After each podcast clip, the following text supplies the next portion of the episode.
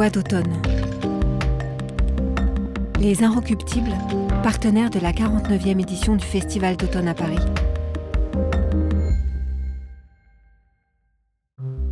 Bienvenue dans ce sixième épisode de Voix d'automne, une nouvelle série de podcasts proposée par les Inrecuptibles et le Festival d'automne à Paris.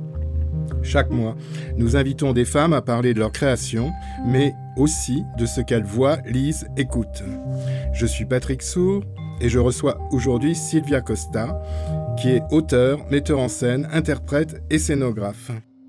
On la retrouve dans cette 49e édition avec un diptyque qui s'ouvre avec Comédie de Samuel Beckett, suivi d'une création Why, Smile, Dry, Sob qu'on pourrait peut-être traduire tout de suite. En fait, euh, la traduction, ça serait sourire ironique, larmes sèches, qui va spectacle donc qui va être présenté au Centre Pompidou les 17 et 19 avril prochains dans le cadre du Festival d'automne. C'est le troisième spectacle que vous présentez au Festival d'automne. Après Poil de carotte d'après Jules Renard en 2016 et Dans le pays d'hiver d'après César Pavez en 2018. La crise sanitaire, le deuxième confinement ont bousculé le déroulé du festival d'automne. À quoi a ressemblé votre automne? Je dois dire que le premier euh, confinement, pour moi, je l'ai vu, même s'il était très strict en Italie, et j'ai vu ma première euh, création à l'opéra Stuttgart, euh, après deux ans de travail, euh, disparaître devant mes yeux. Donc c'était comme un deuil. Je suis rentrée en Italie avec un deuil très fort, mais en même temps c'était quelque chose qui que j'ai supporté et j'ai assumé et j'ai j'ai lutté contre euh, et j'ai aussi euh, comment dire utilisé le temps d'une façon qui n'était pas seulement c'était pas productif mais c'était des réflexions des euh, d'études de, être avec moi sans les comment dire tous les, les voyages, les réunions et tout le stress non, de, la, de, la, de la vie. Donc, je les, je, les, je les garde aussi comme quelque chose euh, important au niveau euh, de notre histoire, mais aussi important pour chacun de nous comme euh, être humain. Cette deuxième, c'est très dur. c'est très dur parce que, euh, en fait, je vois plus, comment dire, que cet effort communautaire de tout le monde dans la même situation, et c'est ainsi une sorte de lutte contre une possibilité de combattre cette virus, donc euh, une possible, un espoir, une impuissance. Et, et, et, donc c'est vraiment pour moi très difficile et ça, c'est aussi très, hum, ça enlève du temps vraiment de réflexion parce que tu passes tous les jours, tous les jours, sans savoir qu'est-ce qui se passe la semaine d'après, en espérant et donnant toute l'énergie pour quelque chose et après ça disparaît. Et, sans, et avec cette euh, hybride de situations parce qu'on n'est pas libre. Et alors tu dis, euh, est-ce qu'on doit faire un, vrai effort devant cette euh, impuissance humaine qu'on a et euh, résoudre les choses à la place de donner cette bizarre fausse liberté qui frustre? Oui, mais à la fois, le deuxième confinement a permis que des choses se réalisent. Tout à fait. Ça, au, moins, ouais. Et, ça, ça, quand je disais euh, à quoi ressemblait votre automne, c'est quand même un, automne laborieux que vous avez mais pu... c'est oui, c'est encore, en fait, c'est laborieux, mais c'est frustrant le fait que tu, tu, tu travailles beaucoup et tu es, retourné dans le même mécanisme de la vie d'avant, mais tu n'as pas comment dire, de jamais, tu n'as pas la joie de partager avec euh, les gens, les publics. Euh, on avoue ça justement parce que la création de comédie Vrai Smile Dress Up à la comédie de Valence a été complètement euh, euh, euh traversée par le confinement en mmh. France. Donc, heureusement, on était dans cette ville à Valence fermée. Nous, le seul presque à marcher dans la ville pour aller travailler au théâtre jusqu'à tard. Ça, c'était quelque chose, une situation assez ça donnait une force, mais après, ça reste la tristesse que tu travailles, tu travailles, et là, tu vois même euh, les résultats parce que tu le vois, en fait, le spectacle est prêt et tu tu peux pas arriver, tu peux pas faire le, le dernier euh, passage qui est vraiment seul de euh, partager ta création avec le public. Et puis euh, c'est vrai qu'aussi euh, euh, c'est comme un fruit, un spectacle. Quand c'est mûr, il faut le il faut l'attraper dans l'arbre. Et on a le sentiment que que peut-être on va rater l'occasion de puisqu'on a beaucoup travaillé. C'est on sent que c'est prêt. Il faut la rencontre. Et puis c'est ça qui, qui, va manquer. Quoi. Voilà. Et alors, peut-être, qu'est-ce que je disais avant, c'est juste que dans cette, dans cette situation, qu'on on est dans une vie active, mais, et donc tu as l'impression que tu as, voilà, c'est prêt, regardez, ou je vais partager tout ça. Et ça, ça, ça, voilà, tu trouves quelque chose qui est d'injuste, que c'est pas juste euh, ça. Et avant, c'était une radicalité partager, tout le monde est comme ça et, euh, et, on, et on partage cet euh, effort euh, humanitaire. Donc, donc, ce spectacle dont, on parle commence par Comédie, mhm. la pièce écrite par Samuel Beckett en 1963. il me semble que ça serait peut-être bien mhm. que si vous pouvez rappeler dans quelles conditions personnelles euh, Beckett a écrit la pièce. Bien sûr. Bah, Beckett, il était entre deux femmes. Et euh, donc, euh, c'était vraiment un moment de sa vie. Je pense que j'ai lu dans quelques notes, c'était le moment plus difficile de sa vie devant à cette choix. Et donc, c'est aussi le seul, peut-être, spectacle, pièce qu'il a écrit où il y a une connexion très forte avec euh, sa biographie, dans mhm. son écriture euh, où le, les sentiments, euh, ça transforme presque sur une sorte de cynisme, apparemment, apparemment, pour moi, et où vraiment détaché d'une histoire avec, avec, une narration concrète. Donc là, en effet, lui, il était partagé entre sa femme et et une autre femme. Euh, et, c'était aussi le moment où, par exemple, lui, il a nommé aussi la, possibilité de suicide parce qu'il n'arrivait pas à, trouver une solution. Et, euh, et oui, moi, j'étais touchée par cette pièce. Je, je loue, quand je loue la proposition de travailler sur Beckett, qui était un, auteur que je connaissais très bien parce que je, je, l'aime bien, en fait.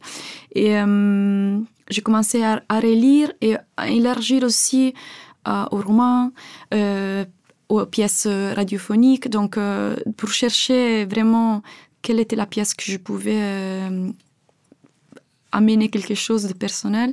Et dans, dans, dans, mon, dans mon étude, cette pièce était tout de suite une révélation. J'ai toujours compris que c'était celle-ci. Alors, est-ce que vous pouvez préciser mm. euh, la situation euh, proposée par Beckett hein, euh, et la manière dont la lumière va distribuer la parole mm-hmm. dans cette situation dans la, dans la régie et conception de Beckett, les trois personnages sont, sont visibles seulement par les visages, parce que le corps est à l'intérieur de, de trois vases. Et euh, donc, euh, en, effet, il y a une connexion avec euh, la mort, le, la vie après la mort. Donc, quelque chose qui, ça va pas terminer. C'est pas seulement la vie qui donne la fin aux choses. Ça pourrait être des urnes, en fait. Oui, exact, exact. Ça a manqué le, mot français, mm. mais c'est oui, c'est exactement les les, les, les, vases funéraires. Oui, c'est ça. Voilà. Et ces trois personnages, donc, sont, ils se regardent pas ils sont cet visage fixe vers, en effet, cette lumière inquisitrice. Mhm. Et en fait, il y a cette euh, euh, violence de la lumière qui cherche la vérité, qui cherche euh, la, les paroles de chacun qui doivent décrire la version de, leur histoire. Oui, la lumière est centrée sur le visage et dès qu'elle s'éteint et qu'elle s'allume sur un autre visage, c'est l'autre visage qui, a la parole. Des fois, ils ont tous les trois la parole. comme un cœur. Et ce qu'il faut dire aussi, que c'est que les personnages sont nommés femme 1, femme 2, et homme. Oui, c'est très personnel. Euh, donc on, est vraiment dans le minimalisme euh, des choses, quoi. Si. Mais c'est ce minimalisme-là, comme des autres pièces, euh, ou aussi cet euh, langage qui parfois tout vide, qui moi je trouve euh, une connexion avec nos vies, notre, mhm. le carrousel de nos vies un peu. Alors, bon, là, je vais faire comme un peu une petite digression parce que je me disais, avec le Dance Theater, Pina Bausch a hybridé la danse avec le théâtre. Mais je trouve que l'un des grands malentendus qu'il y a sur Beckett, c'est qu'on oublie, on oublie souvent de dire qu'il fut l'un des premiers à hybrider le théâtre avec l'art. Parce que je trouve que c'est flagrant dans comédie, on est plus dans une installation d'artiste que dans une pièce. Mm-hmm. Et ça, ça m'amène aussi à me demander le fait que Beckett définisse avec tant de précision le cadre de la représentation, comment est-ce qu'en tant que metteur en scène, metteuse en scène, on négocie son rôle et son apport euh, avec tant de contraintes Comment est-ce qu'on existe à l'intérieur du théâtre de Beckett hein? Ben Justement, euh, quand tu sais que Beckett euh, conçoit mhm. tout, et, euh, et moi, je respecte cette, comme scène, je respecte cette, euh, cette décision. Et donc, euh, pour moi, la, hum, et en plus, je voulais ajouter à cette euh, hybridation du théâtre, je pense que lui, par exemple, tout quad, ou toutes les, pièces, les mouvements, la chorégraphie, c'était complètement imbriqué, tous les éléments. Donc, en effet, je suis d'accord avec qu'est-ce que tu dis? C'est de l'art. C'est de l'art, complètement. C'est de l'art, et, je pense qu'une des, des, des, des, malentendus sur Beckett, c'est de, le rattacher au théâtre, mhm. alors que si on le rattache à l'art, finalement, on comprend beaucoup mieux ce qu'il essaye de faire. Il n'y a, plus de malentendu à cet endroit-là. Et justement, euh, en tant que metteur en scène, en fait, on est le passeur d'une œuvre qui a été entièrement bornée dans le temps et, qui, en fait, c'est presque une leçon d'humilité, je dirais, de se dire je suis au service Mhm. d'un artiste. Quoi. Mais c'était ça que j'ai que j'ai ressenti. Donc euh, le fait que la pièce de Beckett c'est pas une contrainte, mais pour moi, mais c'est quelque chose qui j'assume et, et, je respecte comme objet d'art. Et en fait, euh, j'ai je m'insère dans son discours comme une sorte de réponse.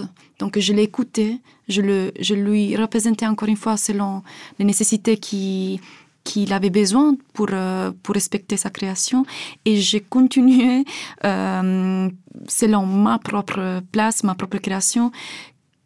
Son discours, sa boucle en fait. Et c'est cette pièce qui va en, en boucle qui m'a permis ça. Après, c'est vrai que peut-être c'est pas pas toutes les pièces avec euh, avec, euh, pas avec toutes les pièces, c'est possible de faire euh, cette. Non, parce que là, c'est vraiment une épure, euh, on est d'accord. Tout à fait. Et qui permet, en fait, donc, en fait, si on résume, mhm. vous, vous, vous, inscrivez parfaitement dans, dans, dans, ce que voulait Beckett, mhm. mais par contre, vous avez toute liberté après mhm. de travailler sur les thématiques qui sont dans la pièce pour les amener ailleurs. Exactement. Ça, Exactement. Ça Et j'avais besoin de donner au spectateur au début Beckett. C'était, quelque chose que pour moi, je voulais pas faire euh, ma pièce. Je pense que ça, donne, euh, ça, donne force, à, prend la force de Beckett et répond à la proposition de Beckett dans une sorte de dialogue entre. C'est, beaucoup à dire, mais pour moi, quand j'ai commencé à travailler, c'était une sorte de euh, réponse à dire euh, là je vois trois visages, je sens la parole et moi je, je sens que je peux pas ajouter plus à ça et donc je vais travailler avec le corps, avec la mémoire qui a traversé peut-être ces personnages-là. Et tout à l'heure, on a parlé de la manière dont Beckett faisait intervenir la lumière mm. dans, sa pièce on a parlé euh, des urnes, donc euh, c'est c'est comme, euh, je dirais, un costume enfermant, quoi. Et ce que j'aurais aimé, c'est que on parle un tout petit peu de, dans, dans, dans, la deuxième partie, donc dans votre création, de votre rapport à la lumière, d'une conception des costumes que j'ai ressenti un peu comme une seconde peau, et même, je dirais quand on les, les, les, les, ouvre, euh, les découvre et que le corps peut apparaître, j'avais l'impression que c'est un peu comme quand on pèle une pêche ou, mhm. ou un fruit euh, et qu'on le fait avec beaucoup de précaution pour ne pas euh, pour, pour ne pas abîmer la chair et à la fois retirer la peau euh, comme il faut. Donc est-ce que est-ce qu'on peut parler un peu de ça? Et aussi du fait que comédie c'est avant tout une parole qui est donnée et que en fait dans votre dans votre création il n'y a pas de parole. Oui. Je, je me reconnais tout de suite avec la parole dans le sens que euh, j'ai voulu aussi faire un expériment de comment, euh, da, comment la parole peut après fonctionner chez le spectateur comme mémoire et, donner le support à une création chorégraphique. Et euh, donc, je voulais, comment dire, euh, déplacer ces deux éléments, le mouvement et la parole, et voir comment cet espace-là, cet écart, pouvait faire euh, rentrer d'une une façon, arriver au spectateur d'une façon plus directe avec cet espace-là. Et parce que euh, ça, c'était quelque chose qui, même quand je le regarde, moi, je, me retrouve le fait d'avoir entendu les voix, mais pas avoir vu le corps, quand je donne un, une, une, image à ces corps, j'ai plus besoin de les entendre parler encore. Et tous les gestes, même les plus petits, euh, sont parlantes déjà. Ouais. Et, et, tu les reconnectes avec des petits détails euh, à, à qu'est-ce que tu avais entendu avant. Et aussi, ça, ça crée, un, par rapport au temps, qui c'est un des éléments qui au théâtre on sculpte le plus, l'attention du spectateur, je trouve, qui est amenée dans quelque chose qui, qui renouvelle une attention et qui fait retourner au texte pour comprendre qu'est-ce qu'il voit. Donc, euh, je trouvais que cette euh, mécanisme, cette structure euh, marchait. Et, et, et alors, l'autre chose que j'ai fait aussi, pour parler de la lumière, c'est euh, que j'ai mis ces trois corps dans un espace connoté parce que euh, c'est pas euh, c'est pas exactement un lieu, mais tu peux reconnaître que c'est une ambiance euh, euh, domestique. surtout, moi je dirais aussi que c'est presque une installation aussi parce que c'est vrai qu'on a une chambre euh, avec cette couleur, nos couleurs comme celle tout beige, tout. Euh, je voulais quelque chose qui, c'est comme l'impression que les sons sont étouffés un peu. Euh, et donc, tu, le spectateur voit ces meubles qui, sont, qui se sont tous imbriqués l'un l'autre, comme si la maison s'est devenue comme un, un nucléo central de la scène.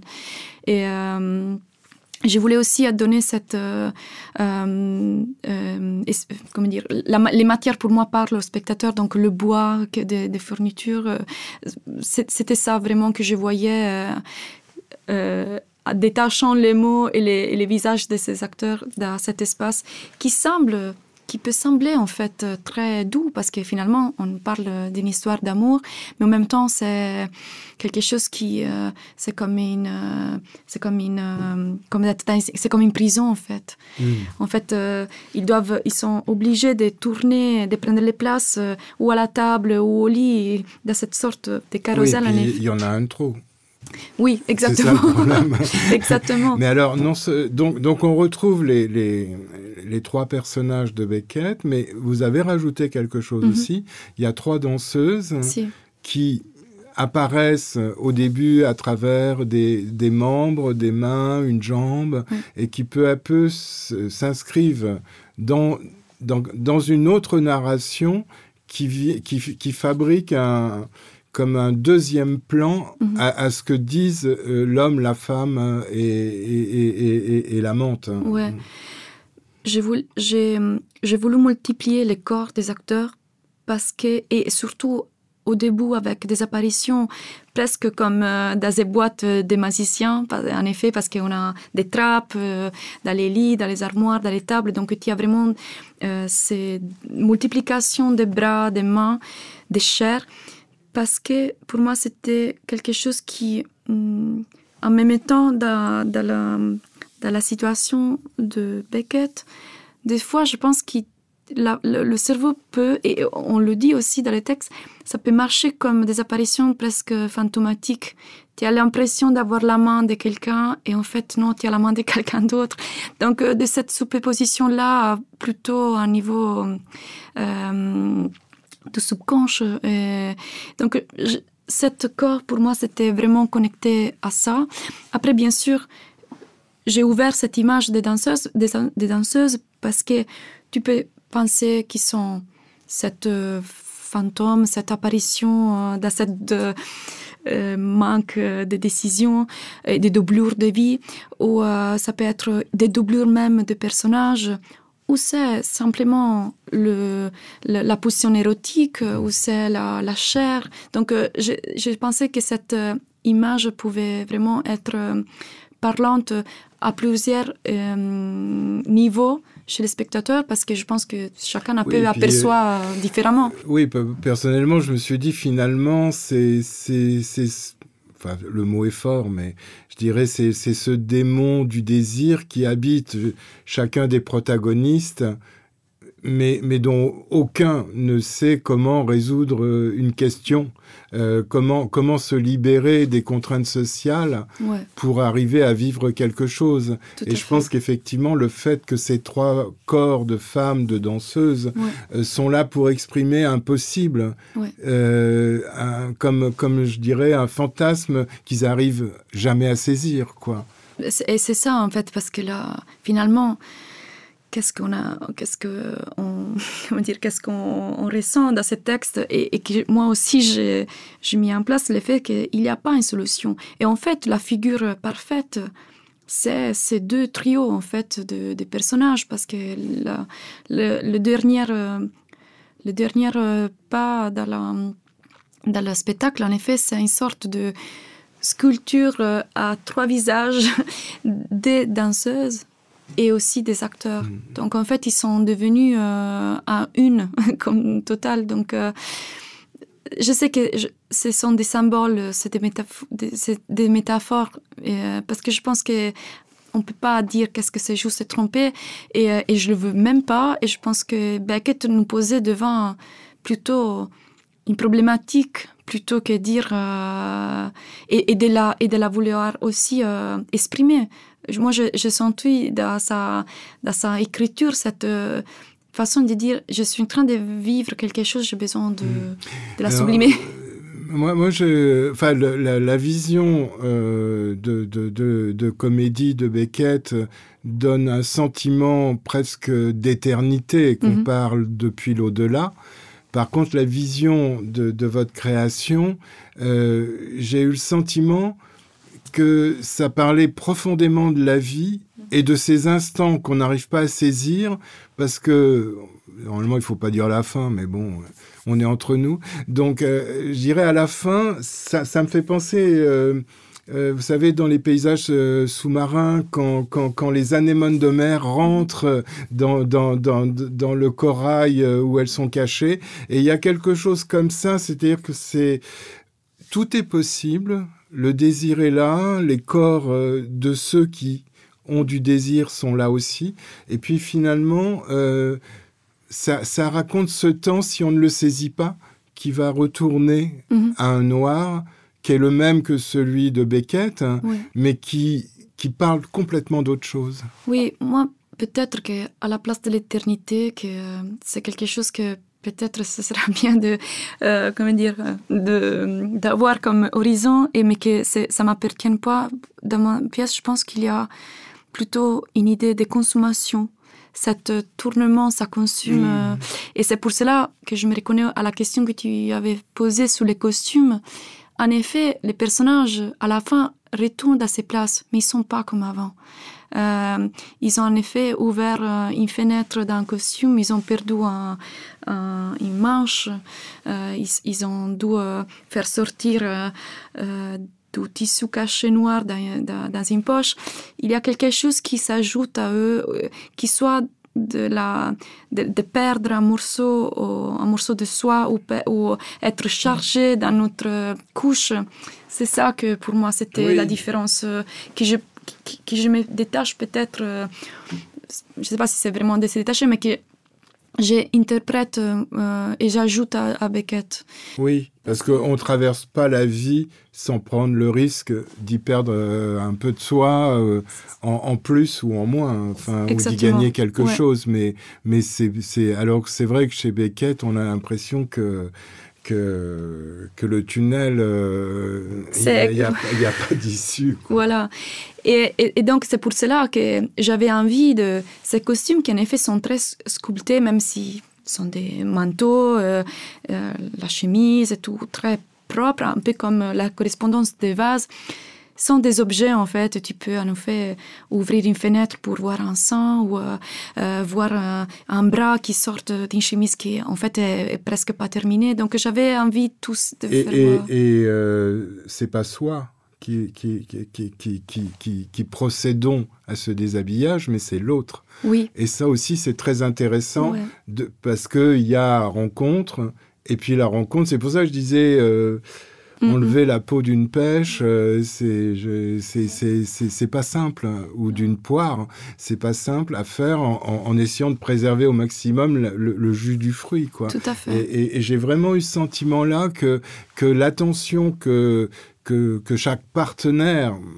portait au corps de, enfin, au corps de l'autre qui est habillé euh, pour euh, le dévoiler mhm. et, était de l'ordre de, quelque chose. Euh, et puis même l'habit, je, le pensais comme une seconde peau parce qu'en fait, il, est à la fois on reconnaît manteau, veste mais à la fois, c'est une matière qui est très lisse. Tout à fait. et qui déjà exprime une nudité. Oui, Laura Donnelly, qui a créé les costumes euh, selon cette demande que j'avais faite, on a besoin de construire euh, cette métaphore de l'intimité à travers les costumes et j'ai envie vraiment de construire, euh, comme tu dis, ce mécanisme de, de, de euh,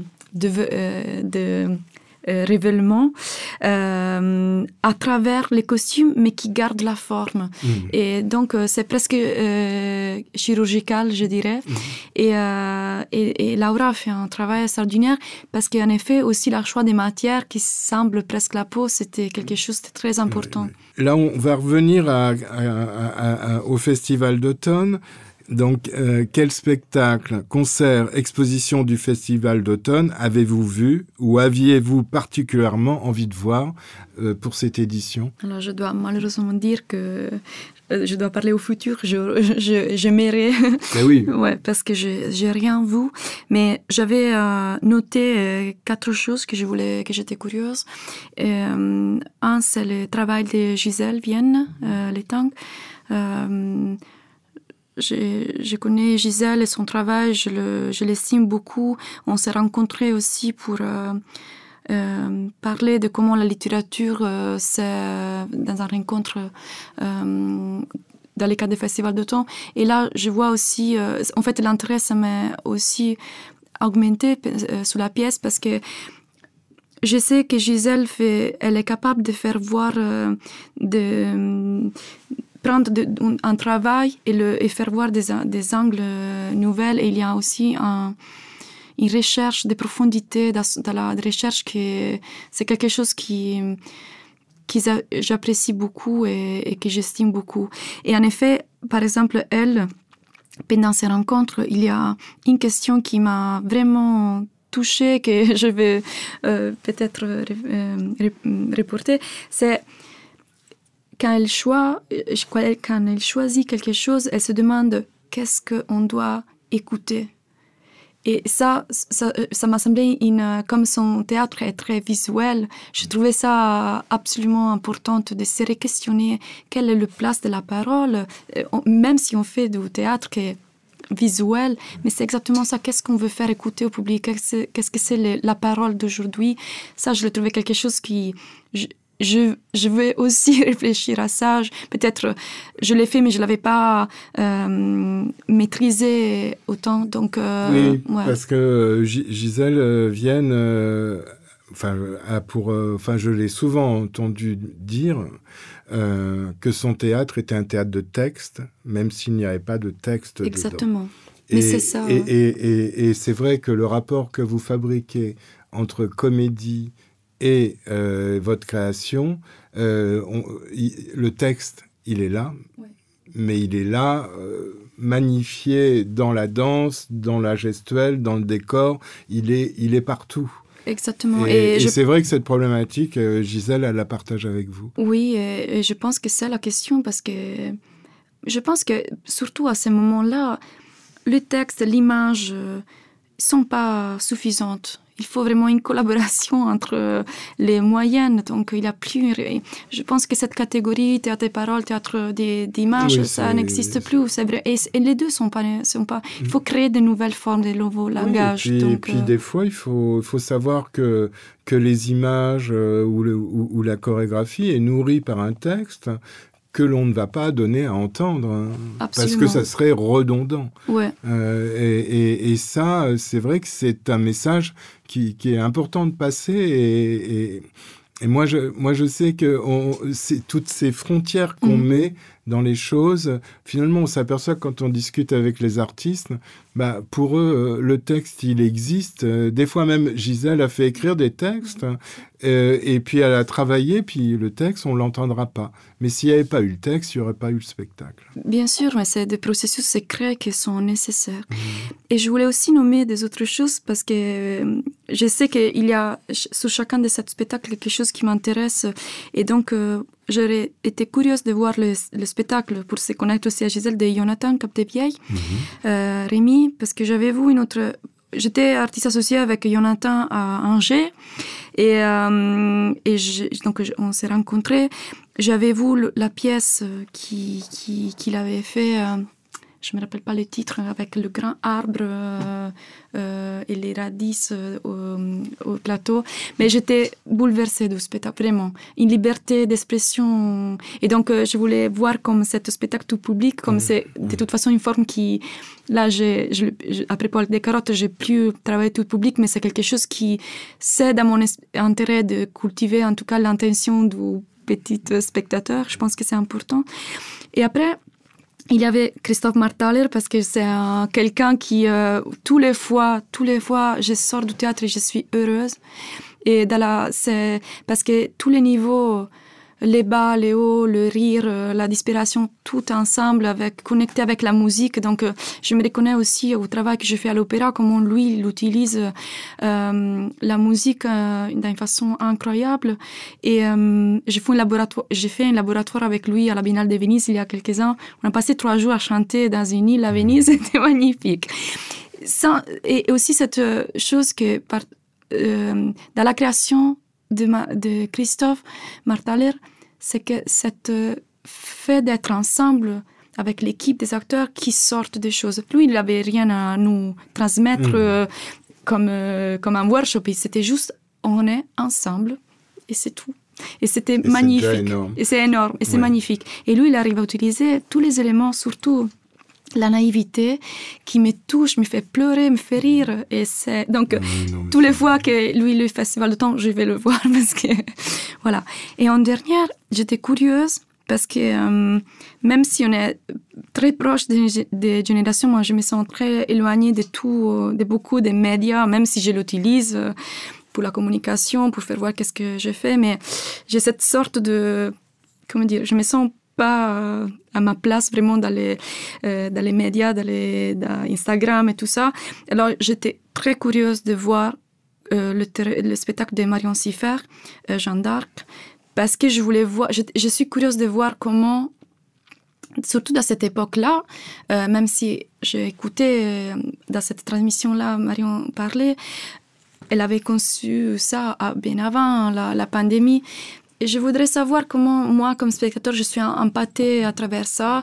Qu'est-ce que ça veut dire de ne pas être euh, au théâtre à côté des inconnus, euh, mais de voir ça à ma, dans ma maison? Mmh, J'étais curieuse. Je ne suis pas capable de dire, euh, je suis partagée et comme, et comme je suis partagée dans l'esprit, je voulais voir. Mmh. voilà. Alors on demande à chaque invité de nous proposer un son. Quel son nous avez-vous apporté? J'ai amené un son que Nicola Ratti, qui est le musicien qui euh, a travaillé avec moi pour euh, comédie, mais aussi pour euh, Dans pays d'hiver, a créé pour un étrange objet qu'on a fait cet été euh, pour euh, euh, une compagnie d'acteurs de l'électrothéâtre de Moscou à distance par Zoom. Et, voilà, donc je pensais qu'il était intéressant de faire écouter cette son que Nicolas a fait avec des enregistrements que j'avais demandé aux acteurs de faire, dans lesquels bon, on va pas entendre là, mais les voix que vous allez entendre, ce sont des rêves. Donc, j'ai demandé aux acteurs de me raconter des rêves, des rêves qui ont été euh, restés dans leur euh, imagination. Et, donc, on a enregistré tous ces rêves. J'ai fait un montage avec les textes. Et après, j'ai écrit une partition, euh, vraiment comme un score comme une, oui, comme un score, oui. Mm-hmm. Et donc, parce que je pensais que comme on était loin, on devait donner quelque chose qui est assez ouvert avec des indications et voir aussi qu'est-ce que qu'est-ce quel est la, qu'est-ce qu'elle c'est le développement? Comment articuler la musique avec le projet en voilà. fait euh, vu que vous étiez euh, très loin, mais aussi comment si j'écrive je décrive un test par une description comme une partition comment les acteurs euh, ils l'interprètent et alors là, j'ai travaillé comme ça à distance. Après, on a fait en tout cas des répétitions par Zoom où j'ai donné des indications, des, détails. Mais au début, on, on, a voulu vraiment faire cet expériment à distance pour voir comment je peux créer quelque chose qui soit après complètement euh, qui appartiennent complètement à ces gens-là. Et ça aussi, c'était l'idée de travailler sous euh, le rêve. Dans un moment, en plus, euh, c'était sous les rêves et comment eux imaginaient l'obscurité hors de leurs fenêtres. Et bien sûr, c'était connecté au fait qu'on était fermé six mois dans notre maison. Donc, tout ce que c'est le travail onirique était perturbé par regarder toujours les mêmes murs. Et aussi comment tu vois euh, l'extérieur. Est-ce que c'est effrayant? Est-ce que tu as envie de... Euh, qu'est-ce que c'est la fantaisie de qu'est-ce que tu as laissé dehors? Donc c'était ça la thématique.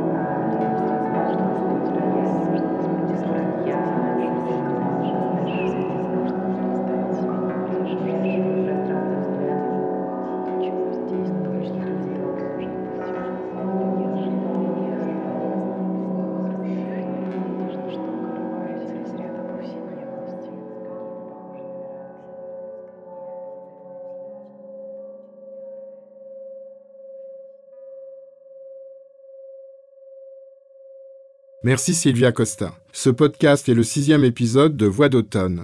Votre spectacle comédie et Why Smile Dry Sob va être présenté au Centre Pompidou les 17 et 19 avril prochains dans le cadre du Festival d'automne. Voix d'automne. Les Inrecuptibles, partenaires de la 49e édition du Festival d'automne à Paris.